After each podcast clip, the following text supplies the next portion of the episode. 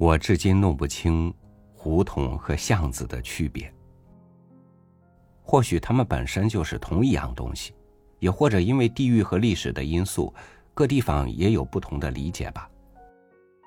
总归来说，我印象里的胡同或者巷子，是建筑间一条狭窄的通道，而我的记忆中，也有那么一条极窄的，只能容一人通过的巷子。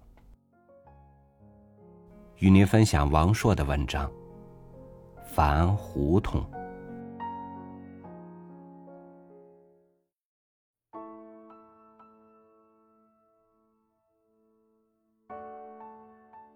我在北京的胡同区住了近十年。老实讲，胡同可没给我留下什么美好的记忆。一九七零年。我家从西郊搬到东城朝内北小街苍南胡同五号。那是我十岁。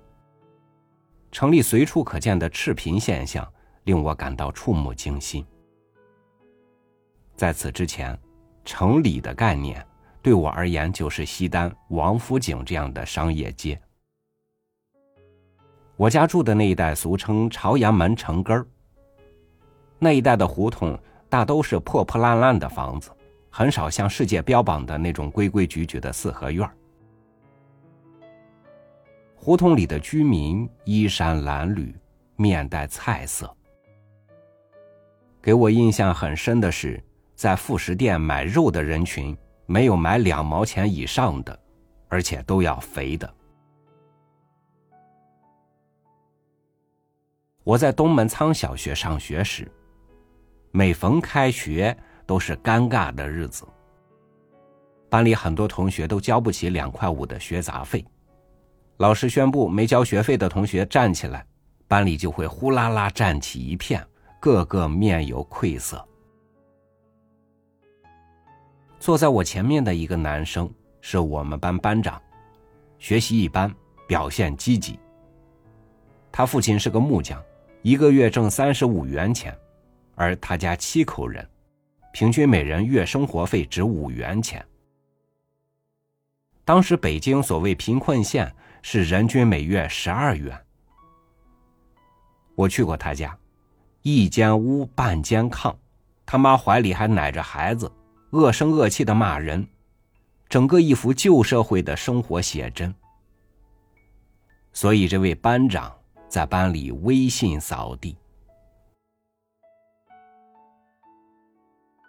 住在胡同里的同学，家里大都生活困难，三代同堂，没有卫生设备，一个大杂院只有一个自来水龙头，房间里是泥地，铺红砖就算奢侈的了。七十年代是暴雨倾盆的年代，北京城西高东低，每逢雨季，大雨就会泡塌一些房子。我上学路过这些倒了山墙的房子，看到墙的断面竟无一块整砖，都是半拉碎砖和泥砌的。一九七六年大地震，北京塌了几万间房，百分之百是胡同里的房子。生活在这样的环境中，有什么快乐可言？胡同里天天打架骂街。大姑娘、小媳妇儿横立街头拍腿大骂，污言秽语滔滔不绝。赤膊小子玩交脸拳，上学时书包里也装着菜刀，动则板砖横飞，刀棍加身。毫不夸张的说，那一带每条胡同的每座街门里都有服刑的半大小子。据说朝阳门城根解放前就是治安重点区，可说是有着光荣传统。很多同学从他爸爸起就是玩主，玩了几十年，一打架全家出动，当妈的在家烙饼煮红皮鸡蛋。北京的胡同，大概也就在路过的洋人。悲天悯人的文化闲汉眼中有一种文化味道。天知道有几个北京人是打大宅门里出身的。咱别给世界一误会，好像咱北京人过去住的有多么讲究，多么趣味盎然。反正对我来说，满北京城的胡同是推平了，我也不觉得可惜的。住一辈子监狱的人，回忆监狱生活，也少不了廉价温馨。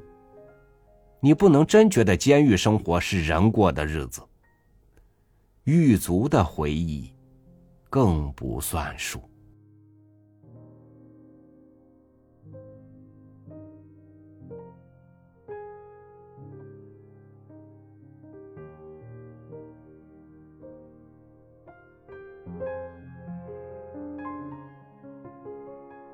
我记忆里的窄巷，却反而是神秘而快乐的。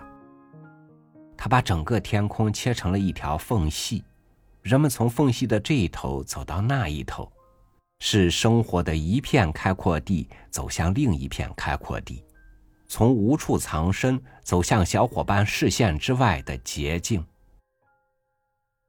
所以，胡同没有悲喜，记忆也全无颜色。只是回忆他的人的情绪，让过去未来的世界有了明暗的变化。